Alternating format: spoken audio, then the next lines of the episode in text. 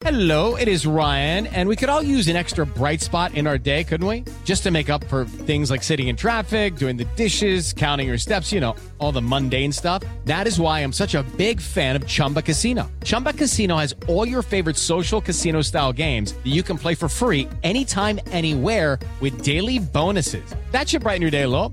Actually, a lot. So sign up now at chumbacasino.com. That's chumbacasino.com. No purchase necessary. VGW Group. Void were prohibited by law. See terms and conditions. 18 plus. bilhões de reais. Mas se não acontecer, o Congresso pode emendar a, a lei orçamentária, só que aí ele terá que fazer ajustes e tirar dinheiro de outros lugares para colocar esse fundão eleitoral. Não há como deixar a eleição sem dinheiro, né? Nós, sem percebermos, colocamos aqui o financiamento público de campanha eleitoral, sem nenhum debate. Não há investimento privado e só dinheiro público é que entra nas eleições. É isso. Valeu, Zé. Até mais tarde. Agora são 10 horas da manhã. Repita. 10 em ponto. Bom, e termina aqui essa edição do nosso Jornal da Manhã. Ouvinte espectador, mais uma vez, muito obrigado pela sua audiência. E eu faço aqui um convite às 4 horas da tarde. Não perca o programa Liberdade de Expressão. A gente discute os riscos à democracia brasileira nas plataformas da Jovem Pan, no rádio também. Não se esqueça, todo o nosso conteúdo está no Panflix, imperdível, às 4 da tarde. Programa Liberdade de Expressão. Muito obrigado pela sua audiência e nós voltaremos amanhã, Adriana. Até lá. Tiago Berrage, valeu por hoje. Boa segunda-feira. Até amanhã, Até amanhã. às 6 da manhã. Boa semana, boa segunda-feira para todos nós. Tchau, tchau. Até.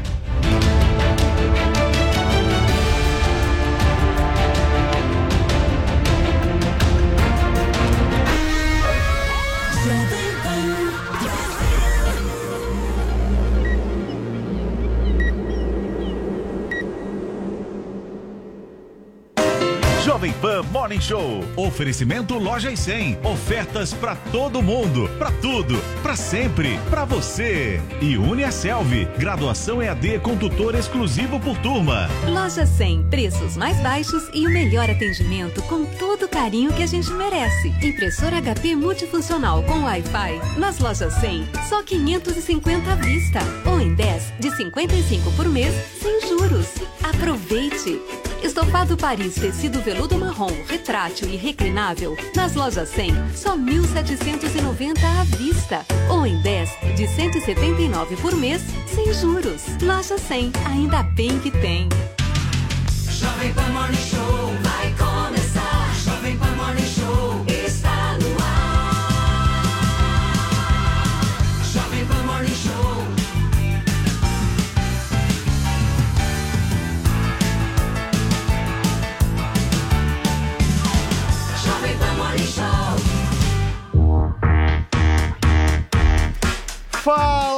Excelência, bom dia pra você, meu caro ouvinte, meu caro espectador aqui da Jovem Pan, a rádio que virou TV. Segunda-feira, semana começando, hoje dia 23 de agosto de 2021 e o nosso Morning Show, a sua revista eletrônica favorita aqui da programação da Pan, começou por aqui. A gente vai falar sobre tudo, vamos falar sobre política, entretenimento, vamos falar sobre esporte, comportamento, inveja e várias outras questões fundamentais De para novo? o andamento do programa. Certo, Paulinha? Certo, vai Como é ter. que estão as coisas, meu amor? Tá Foi tudo bem no bem. final de semana? Ótimo, segundou, né, queridos? E a gente tem uma hashtag maravilhosa hoje, que acho que é uma pergunta que muitas vezes a gente se faz nessa vida, principalmente na internet. Hashtag real ou fake, né? Real ou fake. Por exemplo, Yasmin Brunet tem uma treta com a família de Medina? Isso é real ou é fake? Real. Vamos saber daqui a pouco. Tá respondido. Real. Próxima pauta. Muito real, muito real. E aí tá rolando em grupos de WhatsApp. Não interessa o partido, isso não é partidarismo aqui, mas uma foto, uma foto vem chamando a atenção, a foto de um casal. Temos a imagem já aí, postada por Rosângela da Silva, Janja. E Luiz Inácio Lula da Silva. Esta foto de Ricardo Stuckert Pô, que perna. com esta Esse lua. colchão aí. Exatamente. Foi isso que as pessoas focaram. Será Photoshop? Será musculação? Leg press? O que será que Lula está fazendo para ter essa coxa? É real ou fake? Hashtag real ou fake? Participe do programa com bom humor, trazendo aí a sua opinião sobre todos os assuntos do Morning Show. Muito bem. Meu querido produtor, bom dia. Tudo bem, senhor. Paulo Matias, Como é que tá o controle dia. lá Tudo daquela certo. questão? Tamo Tudo indo, certo, né? Tudo Tamo maravilha, indo, né? evoluindo. Você tá emagrecendo. Obrigado, muito Tá obrigado. emagrecendo. Essa é a Tá intenção. difícil? Tá Tá, tá difícil. É? A tentação é grande, né, Paulo Mas Matias? Mas no final de semana eu, né? É zero carb? É, Zero pô. carb mesmo? Zero, zero. Mas no final de Sem semana bebida, eu dou... hein? Não Não, no bebida. final de semana eu tomo minha cervejinha, que não tem como, É, né? Assistir o jogo do Corinthians é. Tal. Mas é o... Na Jovem mas Pan diminui. ainda? Mas na Jovem Pan, assisti ontem a transmissão aqui da Pan com o Nilson César, com o Tebas, com o Vamp, todo mundo lá. Aí se eu tomei minha cervejinha, né? Mas durante a semana eu tô controlando, Paulo Matias. Muito bem. O que, que nós teremos no programa de hoje? Olha, muitas coisas bacanas. Primeiro eu quero dizer que eu não estou com inveja do seu tênis hoje, né? Ah, que, é? aliás, é um tênis muito Você bacana. gostou? Nossa, eu amei. Novo, né? Obrigado. Acompanhei ontem você indo ao shopping, né? Muito comprar. obrigado. Né, ter essa nova aquisição. É o. É o, É o Rex do Toy Tcharam! Story. É o Rex do Toy Story. Acho que é Agora tartaruga ninja. é o não centésimo terceiro par de tênis que você. É uma Coleciona, coleção, né? É uma né? coleção bacana, É. né? Mas hoje eu já não tenho mais inveja. Não Paulo. tem, Hoje eu- parou, eu, entendi. compartilho da sua, da sua felicidade, tá, querido? Então, no programa de hoje, Paulo, olha, nós vamos falar sobre o Lula. A Paulinha trouxe aí a, a foto do Lula, mas o que tá pegando mesmo, Paulo, é essa questão da Justiça do Distrito Federal, que acabou eh, rejeitando uma denúncia contra o ex-presidente Lula, no caso do sítio de Atibaia. E vamos trazer também essa discussão sobre a regulamentação da mídia, né? O Lula voltou a falar nesse final de semana eh, sobre isso e é um assunto que tem gerado eh, bastante polêmica. Vamos falar também sobre o pedido de impeachment do Alexandre de Moraes, que foi ali protocolado pelo presidente Jair Bolsonaro, ele que havia prometido isso, né? Eh, ele tinha prometido entregar do Moraes e do Barroso ficou só no Moraes. A gente vai trazer um pouquinho da, da- dessa repercussão. Sérgio Reis, novamente eh, em discussão aqui no Morning também, porque ontem deu uma entrevista com um cachorrinho na mão. Nossa, foi muito né? Um Eu achei né? assim de uma, de uma fofura Uma o Sérgio. Reis, uma doçura, Tocou né? também. Não, e Aquele- representa o perigo, né? Pois é, que- aquele homem não pode, sabe? Ele exerce pra sociedade. Ele diz que é uma pessoa do bem, uma pessoa É, democrática. Né? Nós vamos, aliás, o Batoré agora é o, no- o novo alvo, viu, É, Paulo Matias? agora o foco é Batoré. O Batoré O gravou um Supremo vai investigar o Batoré? Não sei, mas ele gravou um vídeo aí também atacando o STF. né? Enfim, tem muitos assuntos no Morning Show de hoje, Paulo Muito bem. Matias. Joel Pinheiro da Fonseca, nossa Miriam Leitão de calça jeans. Bom dia pra você. Ô, louco. Bom, bom dia, Paulo Matias. Não entendi se foi elogio ou crítica. Eu vou tomar como elogio. Porque a Miriam Leitão é uma grande economista, jornalista econômica, e passei um fim de semana tranquilo, repousei bastante, estou chegando plácido. Sem Plácido. querer, sem querer debates acalorados, discussões, nem nada disso. então, vai- tô pronto então até. fazer o quê? Peraí, estranho. Eu ia falar, tô tão plácido que eu tô pronto até elogiar o Bolsonaro. Querem ouvir? Nossa, Bolsonaro vetou o fundão. fundão. Olha lá, então, uma coisa boa, fez uma coisa de- correta. integral. Vamos ver se no final das contas vai continuar. Ai, mas, vem, mas fez uma coisa boa, então parabéns, Bolsonaro. Muito Obrigado. bem. Minha querida Bruna Torlai, bom dia pra senhora. Como é que Bom foi de dia. final de semana? Tudo muito certo? bem, sem nem pensar em política, o que é uma coisa muito Opa, boa de isso é fazer. ótimo. Não pensou em nada? Não, Nem não. o Joel? Zero, Tipo, zero, Tá que zero, muito zero. menos. Não? Foi feliz meu final de semana. Olha, quem nega muito é porque no fundo É, tem o que esconder, é hein? Produção, já temos conectado o nosso Zé Maria Trindade? Podemos ir pra Brasília conversar com ele? Fala, Zé, bom dia pra você. Tudo certo por aí? Salve, certo. Morrendo de inveja desse tênis seu aí. Quando ele ficar Aí, tá maduro, vendo? vai ficar bonito. Por onde Eu ele passa, um ele, de ele produz inveja. Vou te dar um de presente, Zé. Você merece. Pro Vini não, Esse Paulo. aqui é o, É. é o tênis da vacina. eu tô esperando até Virou hoje, meu. Vestiu esse tênis, Tô entendeu? esperando até hoje você dar umzinho pra mim que sobrou lá da coleção. Muito bem. Turma, vamos começar então o nosso Morning Show desta segunda-feira, porque a gente tem muita coisa para conversar hoje. Olha só, a Justiça Federal de Brasília decidiu não acatar a recomendação do Ministério Público Federal de reabrir o processo contra o ex-presidente Lula referente ao sítio de Atibaia. Vamos conferir as informações na reportagem do Antônio Maldonado. Pelo menos por enquanto, o ex-presidente Lula não voltará a ser investigado pelas reformas realizadas pela Odebrecht no sítio de Atibaia. A decisão é da juíza Poliana Alves da 12ª Vara Federal de Brasília. Ela rejeitou neste final de semana um pedido do Ministério Público Federal para reiniciar a ação penal contra o petista. A solicitação foi feita pelo MPF após o Supremo Tribunal Federal anular as condenações do ex-presidente determinadas pela Justiça Federal no Paraná. Esse, inclusive, foi um dos argumentos para a decisão de rejeitar a denúncia e não autorizar a retomada das investigações. No entendimento da juíza, o Ministério Público Federal não apresentou novos indícios de crimes cometidos pelo ex-presidente, apenas aqueles que já haviam sido desconsiderados pelo STF. Na peça de 45 páginas, a magistrada escreve que a Procuradoria deixou de fazer a adequação da peça acusatória às recentes decisões tomadas pela Suprema Corte. Diante desse cenário, ela não só rejeitou as novas acusações de corrupção passiva e lavagem de dinheiro apresentadas pelo MP contra Lula, como também extinguiu qualquer punição em razão aí da prescrição da pena. Com a decisão, os demais envolvidos no caso, como Emílio Odebrecht, também foram beneficiados. É bom deixar claro que a juíza Poliana Alves não analisou o mérito das acusações feitas pela Lava Jato. No caso, se Lula e os demais investigados são culpados ou inocentes.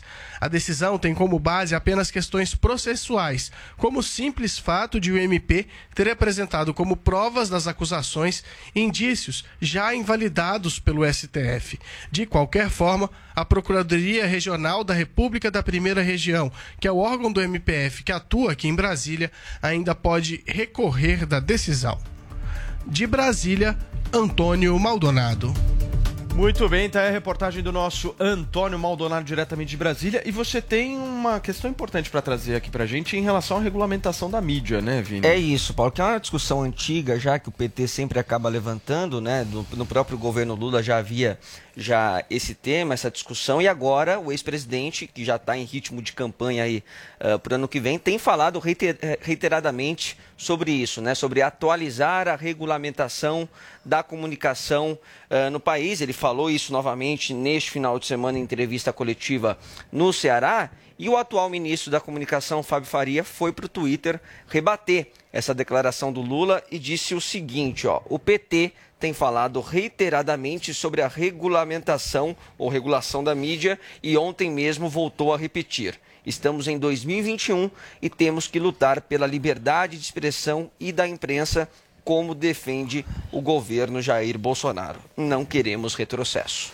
Muito bem. A frase do Lula, eu tenho essa frase aqui, Vini, ele diz o seguinte: é preciso atualizar a regulamentação do sistema de comunicação do país. O dono do jornal tem o direito de ter um editorial, mas na informação ele não pode ideologizar. A informação é o que aconteceu e vamos ter que discutir isso. Zé, eu quero ouvir um comentário seu sobre quem é que julga quem É. ideologiza ou não. Olha, Paulo, esse debate no Partido dos Trabalhadores é antigo, né? Já quando Lula era presidente da República, houve uma tentativa, inclusive, de se criar ali um, um, um- um conselho, é, é uma- é- é igual ao OAB, né? Um conselho de, de jornalistas, e na tentativa de exatamente controlar. Dizia um amigo meu de que quem define o que sai ou não sai é quem paga o contra-cheque, ou seja, a empresa. Agora, é um debate antigo, porque de lá para cá, tudo mudou. A mídia, ele está falando de jornal, o jornal já não tem mais aquela força de antes, né? Chegou tarde, chega tarde, é uma ideia antiga e eh, impraticável. Não dá para mexer nisso mais. Até porque o eixo da comunicação mudou. Nós somos mídia tradicional, através de rádio, estamos, neste momento, numa televisão, quer dizer, somos já a transição e o primeiro veículo a fazer essa compatibilização, e mídias sociais, através de Facebook, de, de YouTube, de, de, enfim, de todos os streams. Então, como regulamentar isso? É, é um debate antigo demais. Está fora de questão, não dá para mexer mais com o jornal. O jornal já está numa linha nova, eu nem diria mais é, decadência. O jornal não vai acabar nunca. O jornal vai ficar como um grupo ali seleto de setores, né? como, por exemplo, clubes e tal. O jornal vai ocupar esta tradicional posição. Os rádios ficam também noutra posição. Essa setorização é importante, mas a mídia está caminhando cada vez mais para a internet. Então, isso é um discurso antigo, como é antigo Lula, né? Muito antigo. E sobre a decisão da juíza Poliana, ela não conheceu, em, em, eh, em termos jurídicos, né? não conheceu do pedido de, de abertura de processo contra o presidente, o ex-presidente Lula. O que, que acontece? Ela entendeu que os argumentos do Ministério Público já foram julgados no Supremo, ou seja, teria que recomeçar o processo. Não julgou é, é, é, o mérito, assim, em parte, porque ela decidiu que já está prescrita a, a- essa história do sítio. Né? É, Os que têm 70 anos, Léo Pinheiro, Lula, todos eles envolvidos nesse processo. Então, praticamente acabou. Aconteceu o que todos temiam. Muito bem, Bruna, eu fico pensando aqui, né? Porque existem aquelas pessoas que por muitas vezes é, é, acusam o presidente Bolsonaro justamente de, de ser um, um político ditatorial, de querer implementar algum tipo de regime é, antidemocrático aqui no país. Mas o Lula hoje é o primeiro das pesquisas, de todas as pesquisas que estão colocadas. Qualquer instituto de pesquisa vai dar que o Lula tem aí os seus 35, 40% de intenção de voto e corre-se o risco dele ser o presidente da República caso ele vença a eleição do ano que vem. É, eu queria te perguntar como é que você vê isso? Você não acha muito mais grave essa fala do Lula do que as ações do Bolsonaro? Eu acho que o que é o que é grave são sempre as ações são mais graves que o discurso, né? Aí ele está ameaçando, ele está dizendo que é preciso fazer. Agora, quanto maior a descentralização, isso sempre, isso vale para todas as áreas, mais liberdade as pessoas vão ter, inclusive essa nessa questão da mídia. Então, quando a informação é descentralizada, você vai ter muito erro, você vai ter amadorismo, você vai, vai ter empresas começando, empresas mais sólidas, mas a própria sociedade ela vai estar exposta a muitas opiniões diferentes e vai ter mais chances de por si próprio fazer a correção das informações. Quanto maior a descentralização, ah, mai- maior a liberdade das pessoas. Isso que o Lula propõe, e é, seria muito grave se ele colocasse em prática essa ideia, é, eu já imagino até o formato, né? Como o Zé Maria falou, é muito difícil você criar a regulamentação tal, mas você pode criar um conselho como ele já tentou fazer no passado, um conselho. E esse conselho agiria de maneira a definir o que é fato ou fake, para falar aí da nossa hashtag, definir o que é fato ou fake, definir o que é ideologizar e o que não é ideologizar. né? A partir do momento que um conselho de poucas pessoas tem a responsabilidade e a missão de definir o que é informação ou o que não é, a partir do momento que você tem essa centralização, você tem uma chance maior de as pessoas não terem a liberdade de se corrigir, sendo expostas a várias perspectivas. Ou seja, você reduz o debate ao que um grupinho de iluminados vai falar sobre o que pode e o que não pode ser dito. Então você prejudica a liberdade de expressão, você a diminui consideravelmente. Nesse sentido, é algo que faria muito mal à democracia brasileira, que já anda mal das pernas. Né? Então, ah, Paulo, por enquanto, enquanto ele está aí na seara do discurso, é, não dá para a gente, ai, que ameaça, não sei o que e tal. Agora, se ele realmente transformar isso por meio desse conselho, que é como o PT trabalha, é algo que vai ser extremamente prejudicial para todos os indivíduos que têm a intenção de se informar no Brasil. Agora, isso de alguma forma não acaba legitimando o trabalho que a imprensa faz? Porque ela está sendo atacada pelos dois lados. Um, o presidente Jair Bolsonaro, que ataca a imprensa quase todos os dias. O outro que propõe essa regulamentação. Então, de alguma forma, a Mas o imprensa. Bolsonaro nunca tem... propôs regulamentação. Nunca propôs, né? nunca propôs. Mas É- eu estou falando, é bem se um, diferente, se eu um acho. propõe regulamentação e o outro vive em Reclama. confronto com a imprensa, vive reclamando todo dia, então acho que a imprensa, de alguma forma, está fazendo o papel dela. Mas entre reclamar e você fazer tem, Tem um abismo, um né? abismo, Tem um é. abismo, claro. É, então, um abismo. lembrando que o Bolsonaro Pô, a- já caluniou a- a jornalistas ação- e foi condenado, inclusive. Se essa não, ação- se essa- se essa ação- Brigar com jornalistas é uma coisa. né? Não é brigar, não é brigar. Querer- Usar o seu poder pra querer regulamentar o que vai ser outra, publicado. Paulo, Paulo, Você é atentar contra- Mas você tá a botando, ah, imprensa o Bolsonaro é bonzinho é. nessa história. O Bolsonaro não é bonzinho, ele não criticou a imprensa. Ele mentiu dizendo, por exemplo, que uma jornalista é prostituta e foi condenado por isso, até da última vez que eu vi. Então, quer dizer, Foi isso condenado foi um dos por isso? apenas. Se Então, ele né, foi essa- condenado por isso, essa é que foi campanha não é possível, a né? campanha vou de comunicação. Peraí, a campanha de comunicação do bolsonarismo contra a imprensa também não é algo de ser deixado de lado. Agora vamos ao que interessa aqui. O- essa fala do PT, do, desculpa, essa fala do Lula, que resgata um É sonho de longa data discutido dentro do PT e que a gente já viu na América Latina, o que significa na prática. Já vimos na prática na Argentina, na Venezuela, o que, que significa tal regulamentação dos meios de comunicação, democratização, no fundo, é um jeito de Controle, você né? dar mais força para aliados seus, para pessoas que você vai dar um canal e elas vão ser suas defensores, Isso. defensoras de primeira hora, centenas delas, e por outra, iniciar uma guerra judicial tendo como objetivo fechar e arrasar com os meios de comunicação que você vê como sendo opositores ao seu governo. Olha o que aconteceu com a imprensa na Venezuela e foi pau- pau- passo a passo, paulatinamente. Não foi de uma hora para outra que ele chegou, vamos censurar, aqui é o novo Conselho da Verdade, vocês estão fora. Não. É uma perseguição que vai, vai crescendo, vai crescendo, nesse caso, também pela via da regulamentação, pela via legal. Por isso que mostra, gente, que não essa ideia de que o Lula agora está representando essa moderação, esse pragmatismo, uma opção de centro que vai ajudar o Brasil a progredir. As ideias dele, tudo que ele fala, remete a justamente isso, a isso que foi, deu mais errado, mais fracassado e mais criminoso nos últimos 20 anos de América Latina. Nos últimos 30 anos de América Latina. E, Joel, Não dá teve- pra fingir que ele não tá falando isso. Não dá pra fingir que ele representa algo que ele na prática não é e não é de jeito nenhum. Porque ele sabe também que a oposição contra ele é tão forte. E ele ainda tem, apesar de ter sido nesse, não foi pra frente, olha que, que cruel, hein? Olha que cruel, mais um caso no Brasil em que um, um- um julgamento, um caso, ele acaba por prescrição. Se uma pessoa é inocente, prova, ou não tem provas, perfeito, tem que ser inocentado.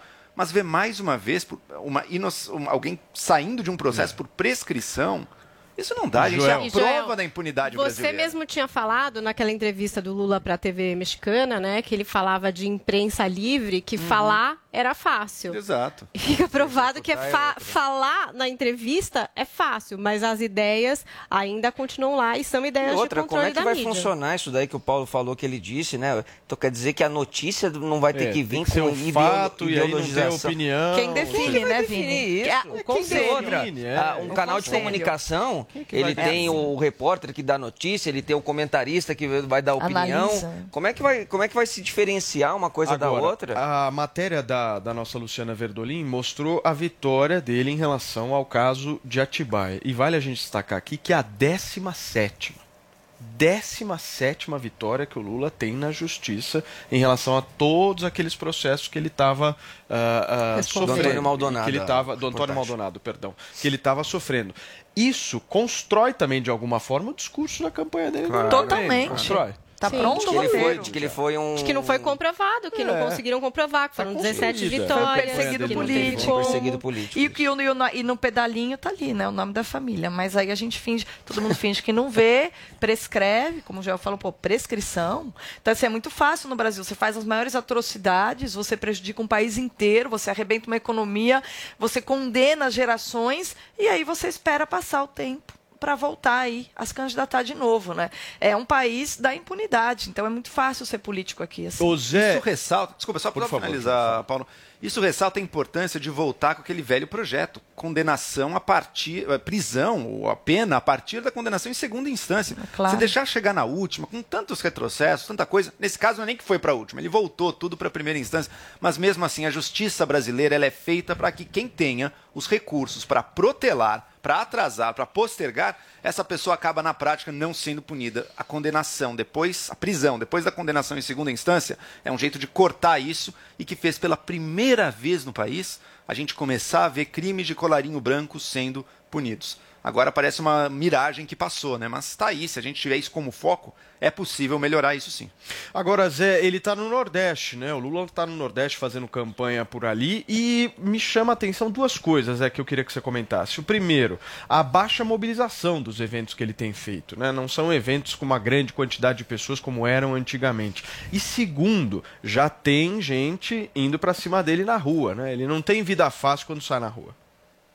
Não, eu não sei como será a campanha do ex-presidente na prática, né? Do ex-presidente Lula. Primeiro que ele já não tem mais força de fazer isso, né? É, e fica muito difícil fisicamente. É certo que nós mudamos aí a maneira de interpretar, de, de, de se informar, e qualquer live, qualquer entrevista hoje atinge um grau muito maior de pessoas do que um comício. Isso é evidente. Então, os comícios que reúnem mil pessoas, cinco mil pessoas, são grandiosos, né? numa cidade do interior e tudo. E a gente sabe que através da internet, qualquer live tem muito mais do que isso. Então, mudou o conceito. Mas no caso do Lula, ele não aceita o desafio de andar nas ruas. Ele não pode andar nas ruas. As pessoas o agridem, as pessoas é, é, agridem aliados dele. A política do ex-presidente Lula está sendo aquela política que ele criticava, né? É, o PT virou o partido dos grotões, como disse o Tancredo Neves sobre o PDS, sobre a, a, aquela antiga arena, né, que virou dos grotões, ou seja, vai para o interior, porque nas capitais o partido já não é aceito, assim ficou o PT. Então, a, a estratégia do Lula agora é uma estratégia inteligente politicamente, que é definir os palanques regionais. E aí ele está fechando com as lideranças regionais. E as lideranças regionais fecham com Lula porque ele tem base lá. Então, assim, todos estão interessados naquilo, na reeleição. O político só pensa na reeleição. Muito bem, gente, vamos girar a pauta aqui no nosso programa, porque após o presidente Jair Bolsonaro ingressar com um pedido de impeachment contra o ministro do Supremo Tribunal Federal, Alexandre de Moraes, de Moraes 10 políticos, 10 partidos políticos divulgaram notas neste domingo em defesa da democracia e em apoio ao integrante da Suprema Corte. Vini, o que dizem essas notas? Pois é, né, Paulo Matias? Foram duas notas aí, né? E os partidos acabaram se dividindo, mas ambas as notas trazem praticamente o mesmo conteúdo, né? Que é pedindo ali a harmonia e o diálogo entre os poderes, o respeito à Constituição e também pedem também prioridade no, nas causas reais, nos problemas reais que o Brasil enfrenta atualmente, ainda a nossa crise sanitária e também os, o problema do desemprego, da inflação, né, da, da grande alta dos preços aí. Então, foram duas notas né, separadas, uma, Paulo Matias, do MDB, do DEM e do PSDB, onde eles dizem o seguinte, ó, diante dos últimos acontecimentos, manifestamos nossa solidariedade ao ministro Alexandre de Moraes, alvo de injustificado pedido de impeachment claramente revestido de caráter político por parte do presidente da República, Jair Bolsonaro. É lamentável que, em momento de tão grave crise socioeconômica, o Brasil ainda tenha que lidar com a instabilidade política e com o fantasma do autoritarismo. E aí a outra nota foi assinada pelo PDT, PSB, PT, Cidadania, PCdoB, PV e Rede. E eles disseram o seguinte: são os ministros que lá estão os responsáveis por garantir os direitos e as liberdades fundamentais sem os quais nenhuma democracia representativa é possível. E eles devem ser protegidos em sua integridade física e moral. Não é com ações como essas que Bolsonaro se fará respeitar. No Estado de Direito, cabe recurso de decisões judiciais das quais se discorda, como bem destacou o próprio STF em nota cujos termos subscrevemos. Esgotadas as possibilidades recursais, as únicas atitudes possíveis são acatar e respeitar. Qualquer tentativa de escalada autoritária encontrará pronta resposta desses partidos. E quem se manifestou também, Paulo Matias, de forma indireta sobre essa crise institucional foi o ministro Gilmar Mendes, que pelo Twitter disse o seguinte: a fabricação artificial de crises institucionais infrutíferas afasta o país do enfrentamento dos problemas reais.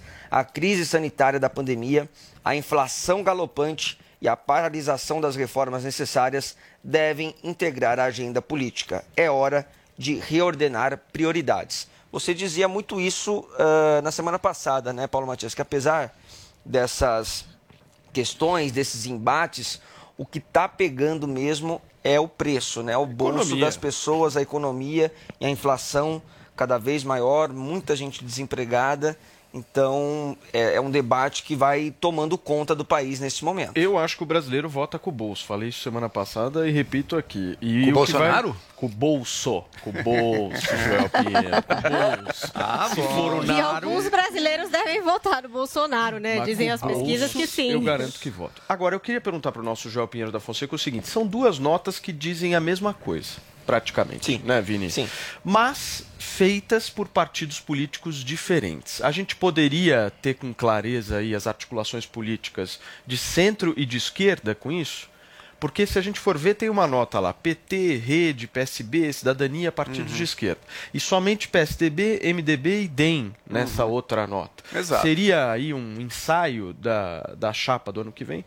Mostra claramente dois blocos aí, um mais à esquerda, outro mais centro, centro-direita também, como o caso do DEM, então indo mais para a direita, mostrando aí que não tem muito espaço para essa tentativa do Bolsonaro. Agora, eu, na minha visão, sinceramente, acho que está plenamente dentro do direito do Bolsonaro botar esse pedido de impeachment ali. Vai ser julgado pelo Senado. Pelo que eu saiba, até agora não tem um voto, sequer talvez o Flávio, não sei como é que vai ser o voto do pedido de impeachment do Alexandre de Moraes uh, no Senado. Eu acho um retrocesso está acontecendo isso. Que o foco de uma discussão sobre o Supremo e o poder do Supremo esteja centrado justamente na figura que o governo federal não gosta por motivos puramente políticos. Porque foi o Alexandre de Moraes que teve por trás, ou teve participando de vários dos atos aí vistos como contra o governo. Se eu me lembro bem, me corrijam, se eu me lembro bem, o Alexandre de Moraes, sim, foi ele que expediu o pedido de prisão do Daniel Silveira. Partiu Foi. dele aquilo, se eu não me engano. Agora, outros casos que botam na conta dele, sinceramente, não foram. Prisão do Roberto Jefferson, quem pediu foi a Polícia Federal. Ele apenas autorizou. Investigação do Sérgio Reis, quem pediu foi a PGR, Procuradoria Geral da República. O Alexandre de Moraes autorizou aquilo ali. Então jogam tudo na conta dele, sendo que ele está cumprindo o papel dele, que ó, a polícia fez um pedido, autorizou. A PGR fez um pedido, autorizou também. Está cumprindo o seu papel de ministro do Supremo. Podemos julgar. Eu, inclusive, eu fui o primeiro, o primeiro não, mas desde o início trouxe aqui a questão sobre a prisão do Daniel Silveira. Peraí, um vídeo no YouTube tem como você dizer que é um, um flagrante perpétuo enquanto aquele vídeo estiver ali? No mínimo, é uma discussão jurídica muito capciosa a ser feita aqui. Agora, demonizar a figura do Alexandre de Moraes como o grande terror, o grande censurador, isso tem uma carga de discurso político muito forte. Em vez, em vez de investigar aí sim existem malfeitos, existem evidências de crimes envolvendo o ministro do Supremo? Isso eu acharia mais interessante de ver, mas essa discussão foi esquecida, assim como foi esquecida a discussão sobre o Brasil, sobre preços, sobre gasolina, sobre meio ambiente, que está tudo piorando, sobre educação também, que nada acontece, tudo, pandemia, tudo acabou, para a gente ficar discutindo uma briga política, um cabo de guerra político do Bolsonaro, segundo ele, com o Alexandre de Moraes, mas que não tem muito mérito, não vai levar absolutamente nada, porque não tem apoio no Senado e não vai mudar nada da situação do país. Agora, Bruna, o Alexandre de Moraes é quem vai presidir a eleição, né? E ele É. tomando essas iniciativas, essas decisões que ele vem tomando já desde o início desse ano, você acha que mais prejudica do que contribui a atuação dele à frente do TSE? Olha, duas coisas, Paulo. Em primeiro lugar, eu acho natural ver o MDB fazendo essa nota, porque o Alexandre de Moraes foi indicado pelo Temer. Ele é um homem do Temer. Ele é um, ele se comporta como advogado de defesa desse bloco aí, no qual o Temer tem bastante poder. É, eu acho, eu lembro que foi até engraçado em 2016, eu fiz parte de um grupo de pessoas que assinou abaixo assinado, fizeram abaixo assinado contra a indicação do Alexandre de Moraes, e eu me lembro que eu assinei, mesmo sabendo que era um abaixo assinado da esquerda. Eu lembro que todo o pessoal que na época falou: não, não, mas o Alexandre de Moraes vai ajudar a pegar petista. Eu falei: não importa, ele é um advogado de defesa de um político. Esse é o problema de sindical STF. Então, assim, o Alexandre de Moraes, ainda que na- naquele momento ele pu- pudesse ajudar aí quem estava aí com a direita, ainda assim, ainda que naquele momento ele tenha sido útil, a indicação dele é errada por ele não ser um juiz de carreira. É uma indicação tão errada quanto do Toffoli. Então, ele é ruim para o STF ter uma figura com esse perfil, independente das ações dele no governo Bolsonaro. Ele é uma figura que não está à altura do cargo. Tanto quanto o Dias Toffoli, também não está à altura do cargo, indicação política. Ele é advogado de defesa, um é advogado de defesa do PT, outro é advogado de defesa aí do pessoal do Temer, tá? Agora, o PT, que esteve por trás, assim, foi tão crítico à indicação na época, só porque a indicação foi feita pelo Temer, hoje fazer essa notinha, eu acho engraçado. Agora, que o Bolsonaro tem rixa né, com Alexandre de Moraes, porque ele está explicitamente envolvido na articulação ah, de alguns dos seus adversários de campanha ano que vem, e disso eu também não tenho a menor dúvida, e o ministro do STF se envolver em articulação ah, visando eleições do, do ano que vem, é no mínimo vexaminoso. Ô Zé, o Gilmar Mendes fala em fabricação de crises, né? Justamente por conta desse pedido do presidente Jair Bolsonaro em relação ao impeachment do Alexandre de Moraes. Mas e esses pedidos de impeachment contra o presidente da República, Zé? Como é que é essa coisa de criação de crises? Não pode pedir impeachment de ministro do Supremo, que aí é geração de crise. Do presidente da República, não é? Pois é, não é artificial, não, é um, posicionamento. Olha, Paulo, eu conversava com a amiga jornalista aqui, a Denise Rotenburg, sobre eh, a situação de política e Supremo. Né? Quando nós chegamos aqui em Brasília, ah, os ministros do Supremo eh, tinham votos ali jurídicos, baseados, cheios de citações importantes e tal. E hoje a gente vê que a situação é muito, é, é, vamos dizer, é, é muito rasa, né? E aí eu perguntava, né? Aquela velha dúvida machadiana, mudou o Natal ou mudei eu? Então, mudamos, acho, chegamos a essa conclusão nós, que ficamos mais experientes e mais exigentes. Acontece que muita gente diz que não, falando, não, Zé, caiu mesmo o nível da política do Congresso Nacional e também do Supremo Tribunal Federal. Esse pedido de impeachment do ministro Alexandre de Moraes foi um dos atos políticos mais importantes da história recente do país. Não é um qualquer. Já foram é, é, arquivados vários, mas é um pedido de impeachment apresentado pelo presidente da República em exercício. E isto é muito importante e mudou muito. Nós, todos nós aqui soubemos, sempre soubemos, que os tribunais superiores eram políticos, são políticos, né? Mas agora escancarou. E a decisão do presidente Jair Bolsonaro em registrar, mandar, ele mandou protocolar no Supremo o pedido de impeachment, acabou provocando reações na economia, na, na, na política, que eu nunca tinha visto. O Supremo virou um órgão político. E com base no Congresso Nacional, aí é que está a minha atenção. O Supremo, a partir de agora, tem uma, uma base parlamentar no Congresso Nacional. Eu nunca pensei nesta possibilidade. Mas os ministros entenderam que não podem ficar a descoberto no Senado Federal, que um pedido desse de impeachment pode empolgar. Né? E aí, é, as reações. O Supremo está unido como nunca. Os ministros se divergiam ali em, em hermenêutica, em, em, em jurisprudência e tal. Agora, todos estão unidos e na mesma linha com STJ e TSE. É uma situação diferente. Tem base. Já apareceram os senadores, podem contar comigo, né?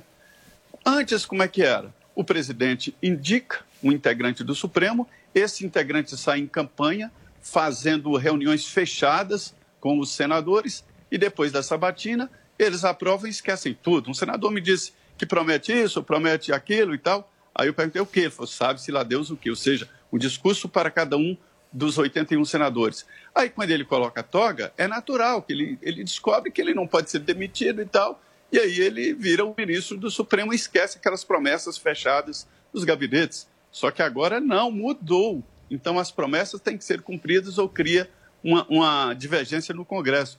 Então é, é uma mudança muito grande no, na Justiça Superior. Muito bem, Zé. Mais uma vez, muitíssimo obrigado pela sua participação aqui no Morning Show. Semana começando, amanhã a gente está junto de novo. Perfeito, bom demais. É isso aí. Até amanhã. Valeu. Olha, gente, por falar em STF, o cantor Sérgio Reis segue arrependido por aquele áudio atacando a instituição. Paulinha, em entrevista ao Roberto Cabrini, na Record, ele disse que continua tendo prejuízos na carreira, que muitos fãs e amigos se afastaram e que ele é uma pessoa do bem e do amor.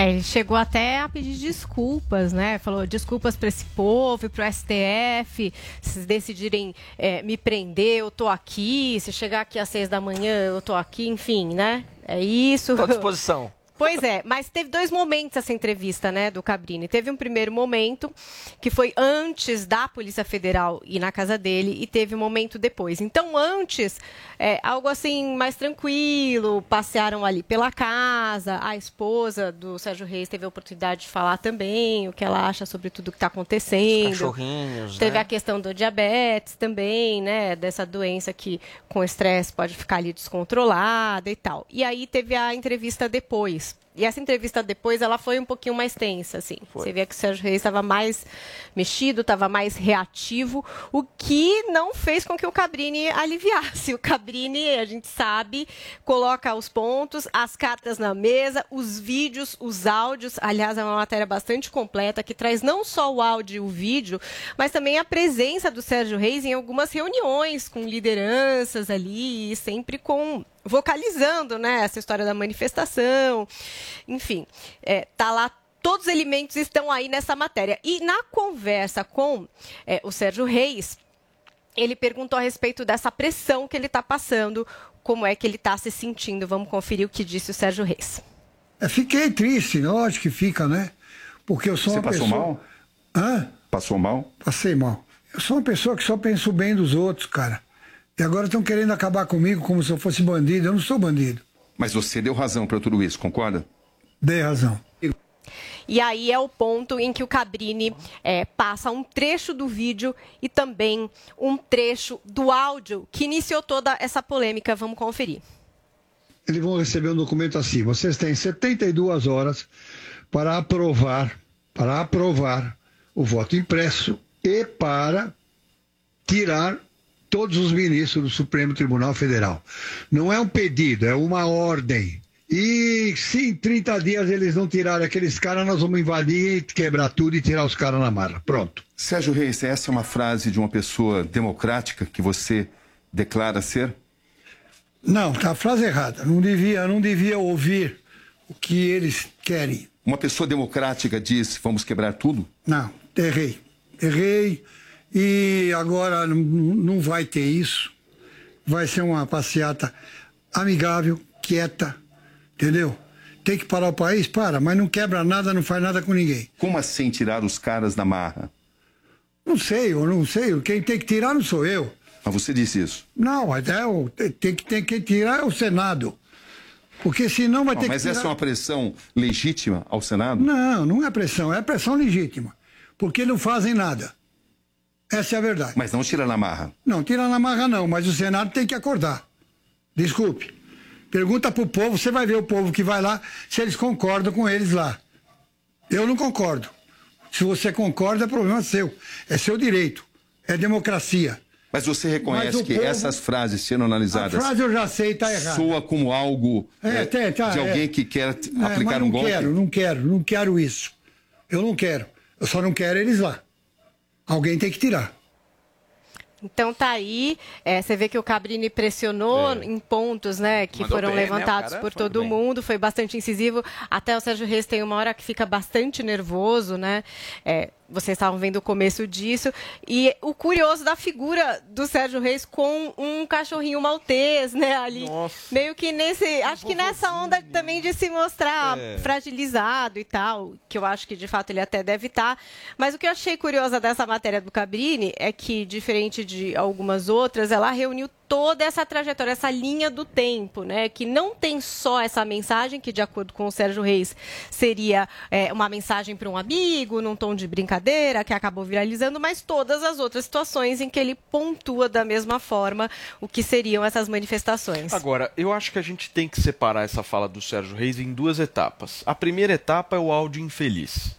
Foi infeliz o áudio ali. Foi. Foi infeliz, foi agressivo, ele convoca, ele atenta contra a democracia de alguma maneira, ele mesmo reconhece, errei. Esse é um ponto. Agora, essa outra parte da fala dele é uma, pelo menos me representa. Dele dizer o seguinte, ô Senado, vocês precisam fazer alguma coisa, meu. Um sentimento de parte da população. Alguma coisa vocês têm que fazer. O Brasil nunca, então, vai fiscalizar os ministros do Supremo Tribunal Federal? Pô, ele tá certo. Eu, pelo menos, acho que ele tá certo. Tem que fiscalizar. O Senado é omisso hoje no Brasil. E ele tá certo nisso. Agora, a maneira como ele colocou naquele áudio foi infeliz, ele mesmo reconheceu. Agora, não se pode, por conta disso, simplesmente dizer que ele tá 100% errado. Ele não tá 100% errado. O Senado Federal hoje no Brasil, infelizmente, é omisso. O que, que você acha, Bruno? Eu acho que não, é de, não é assim hoje, vem de muito tempo isso. Mas no Brasil a gente estava acostumado a ter uma situação assim. Ah, todas as castas políticas eram intocáveis, o povo era coadjuvante ou massa de manobra, e você tinha alguns grupos que agiam de maneira eficaz. É, hoje o que acontece é que todo mundo quer participar de alguma maneira da política. As pessoas entendem que democracia é ter essa participação, que o voto acaba reduzindo a- a- o eleitor a, ter, a ser um coadjuvante menor do processo ah, de tomada de decisão. E as pessoas vão ficando perdendo a paciência e procurando maneiras de exercer o poder diretamente, né, como está na Constituição. E há confusão justamente aí. O que é exercer o poder diretamente? Ah, é plebiscito? Tá, mas se o plebiscito tem que ser aprovado pela Câmara, não é, não é o plebiscito. né? O que, que é exercer diretamente? É fazer pressão? Beleza, quais são os limites da pressão? Então, eu acho que as pessoas estão ah, tem- procurando os meios de entender como é que elas podem participar do poder, já que elas têm sido relegadas a fazer papel de coadjuvante e ficar ouvindo pessoas falarem em nome delas, dizendo o, o exato oposto do que elas pensam. Porque é isso que a gente tem, em geral, na imprensa. Então, acho é, é um reflexo disso, que é um problema muito maior e que envolve o Brasil todo, Paulo. Joel, é o que você falou, né? Você não vê problema do presidente da República pedir o impeachment de um ministro do Supremo Tribunal Federal. O problema, na sua avaliação, poderia ser que nós nunca tivemos? Olha, Paulo, não sei se eu diria que isso é um problema. Eu diria que sim, a gente precisa discutir o poder do Supremo Tribunal Federal, que define tudo no país. Em breve, acho que alguns dias aí, vai votar, por exemplo, a independência do Banco Central. Poxa, o Congresso não tem mais autonomia para dizer que o Banco Central vai ser independente ou não. É Se o Supremo quiser, vai dar na canetada ali dizer que não pode. Então, e o presidente e o, e o Congresso não tem mais esse direito. Então, sim, há que ser rediscutido. E os poderes, para chegarem no equilíbrio, eles muitas vezes passam por conflitos entre si. Conflitos que se resolvem também pacificamente. Tá? O que não é admissível, em hipótese alguma, é você querer partir para a violência nessa briga. É você propor o golpe de Estado ou o uso das Forças Armadas como se elas fossem um poder para resolver os conflitos que existem entre os poderes. A partir desse momento, você saiu da legitimidade democrática. E se você participa e tenta insuflar, e tenta organizar, e tenta chamar, incitar pessoas a se ligarem e a participarem de um movimento golpista, infelizmente você está cometendo um crime. Que coisa, Sérgio Reis. Precisava disso? Agora eu vi que o, o Zé Ramalho, inclusive, desautorizou o Sérgio Reis a gravar a música Admirável Gado Novo. Tem isso, tem uma série de artistas que desistiram. A gente trouxe o Guarabira aqui, né? Até que ele se colocou lá no Twitter. Depois teve o Guilherme Arantes, que também saiu desse álbum novo. Ele tinha gravado um dueto de Planeta d'Água e Planeta Água. Depois a Maria Rita ia fazer uma participação em Romaria do Renato Teixeira, ela também desistiu de participar e o Zé Ramalho já emitiu esse comunicado proibindo o cantor de usar nesse álbum a gravação de Admirável Gado Novo de 79. Eu... Peraí. Deixa eu só. Peraí, você já vai cantar. Deixa eu só me despedir aqui para um rápido intervalo comercial da nossa rede e a gente continua conversando por aqui. São 10 horas e 45 minutos. Na Panflix, você curte a competição mais trash do mundo. Hoje eu vou fazer o, a bolonha. O bolo de espinafre da Jamaica. No Master Trash. Mas se você tem uma pergunta pra fazer, é com ele. Boa tarde, Bolsonaro. Eu sou casada há 20 anos. Eu gostaria de saber o que eu faço para meu marido ficar feliz. Pede o divórcio! Baixe agora na App Store ou no Google Play, no celular ou tablet. Panflix, a TV da Jovem Pan de graça na internet. Loja 100, preços mais baixos e o melhor atendimento com todo o carinho que a gente merece. Smart TV LG LED 43 polegadas, Full HD e acesso à internet. Nas lojas 100, só 2.590 à vista ou em 10 de 259 por mês sem juros. Aproveite! Smartphone Moto E6S, memória de 64 GB e bateria de longa duração. Nas lojas 100, só 990 à vista ou em 10 de 99 por mês sem juros. Loja 100, ainda bem que tem. Polêmica, humor e entrevistas que você só ouve aqui. De segunda a sexta ao meio-dia, na melhor do Brasil. Chegou, tá no ar, vai começar, pode ter certeza. Chuchu Beleza. Chuchu Beleza, oferecimento Anhanguera. Preparamos o seu retorno seguro para a sala de aula.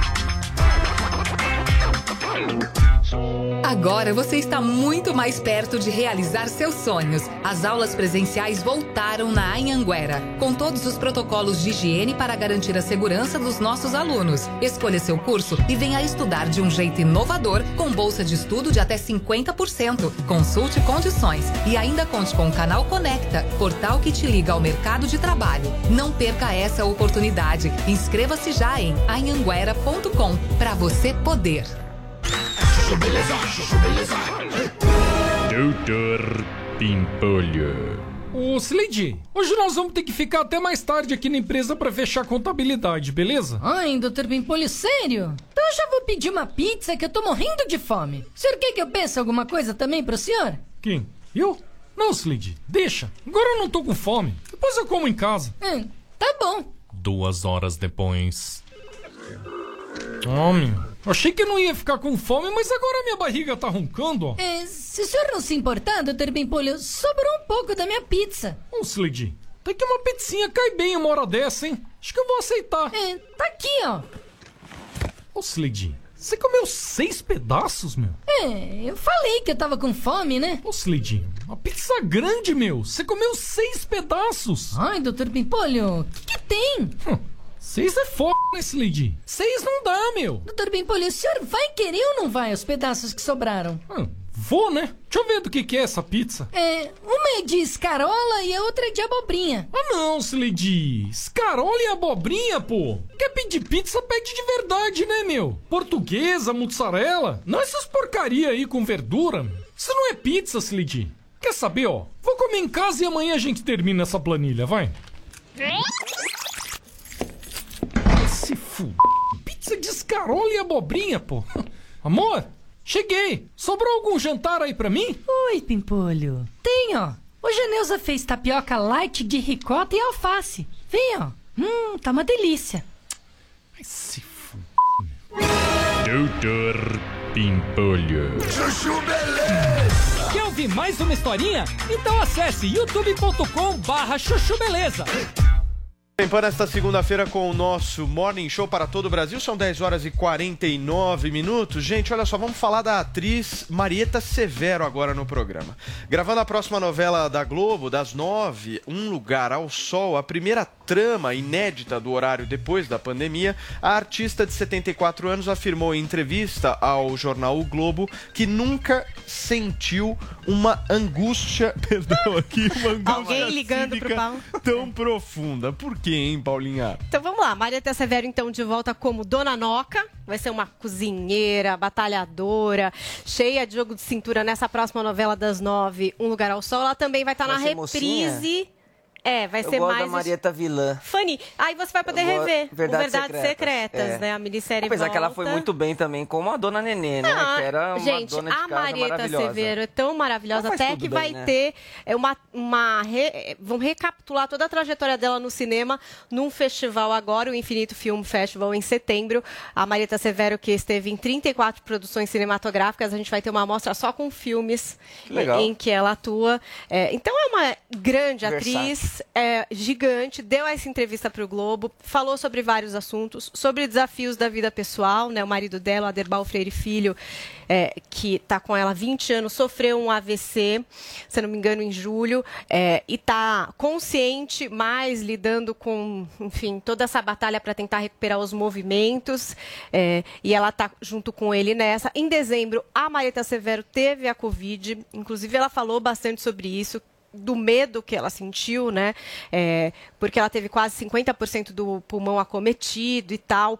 E até nessa entrevista para o Globo, ela disse que chegou a perguntar para os médicos, tipo, você entubada e morrer, sabe? Tipo, porque realmente foi alguma coisa difícil para ela de passar.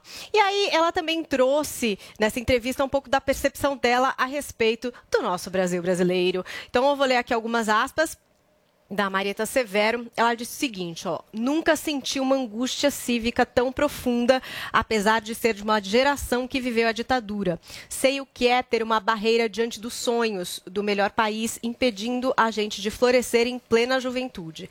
Aqueles tanques na rua, aí em referência ao desfile de blindados, né, que aconteceu em Brasília, como alguém defende um regime que coloca um cano de descarga na boca de um jovem arrastado em um quartel? E aí ela estava falando é, do assassinato do Stuart Angel, que é o filho da estilista Zuzu Angel, de quem ela é ami era amiga, né? E aí ela disse ainda aqui, ó, não acho que exista clima ou conjuntura internacional para um golpe, mas está tudo preparado para isso. Sou gata escaldada, né?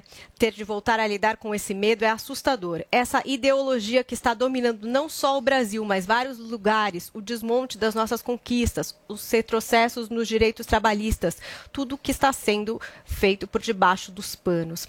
E aí a atriz ainda diz que ela entende que tem um projeto ideológico em andamento, que não acredita na democracia e que quer asfixiar a liberdade de expressão.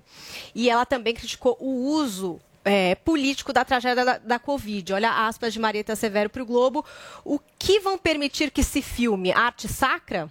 A gente se perde diante dos absurdos. O que estará tramando Damares, um negro que demoniza negros na Fundação Palmares. Pessoas são escolhidas pelo viés ideológico e não pela capacidade de ocupar cargos. O país está desmoronando por dentro. Senti inveja de países que lidaram com a desgraça de forma responsável, com orientações precisas e não com o uso político da tragédia. Esse acréscimo de desespero é imperdoável. Matou muita gente, disse então a Marieta Severo nessa entrevista para o Globo. Ela que foi casada há muito tempo com o Chico Buarque, É, isso né? que eu ia É, falar, foi casada exatamente. três anos, vezes, foi anos. casada com o Chico. Agora, ela diz que ela sente uma angústia cívica, certo? Uma clara crítica ao Bolsonaro, certo? Sim. Ela está, enfim, fazendo a oposição ao Bolsonaro. Mas a gente comentou agora no início do programa em relação à regulamentação da mídia proposta pelo Lula. Por que, que essas pessoas não falam nada? É isso que eu não consigo entender. Pode ou seja, tá? nós estamos aqui avaliando o quê? Nós estamos avaliando fato ou nós estamos avaliando torcida? Torcida. É torcida, então. Então, No caso de da- que lado da- que eu tô? Tô desse ou tô daquele? Ah, mas e o fato aqui? Pô, o cara tá propondo regulamentação da mídia. E aí ela diz que ela tá sentindo uma angústia cívica. É, mas Ah. o. Ué, o mas problema- há uma angústia mas cívica há da classe artística, Isso, gente. Ah, sim, mas por- essa classe tem um artística não enxerga isso. Não, eu não sei, porque não isso, foi entendeu? perguntado diretamente para ela sobre isso, mas eu acho que a gente tá sob o governo Bolsonaro. Então, quando você tá sob um governo, é natural que você Natural que você comente sobre o governo. Pelo qual você está A Marieta passando. sempre teve ligações com o PT, por conta Sim, da mas ah, trajetória poderia ter dela. perguntado aqui. Alguém poderia ter feito essa pergunta endereçado a ela, mas eu acho que ela não responde porque não É foi acho que, trazido meu, também. Vamos discutir, vamos discutir a angústia cívica? Vamos discutir. Olha o que está sendo proposto. Ou não? O que, que vocês acham? Olha, eu, eu vejo da seguinte maneira: tem o que mais eu acho curioso na fala da Marieta Severo é que ela diz aos sonhos. Então ela confunde realidade política com os sonhos dela.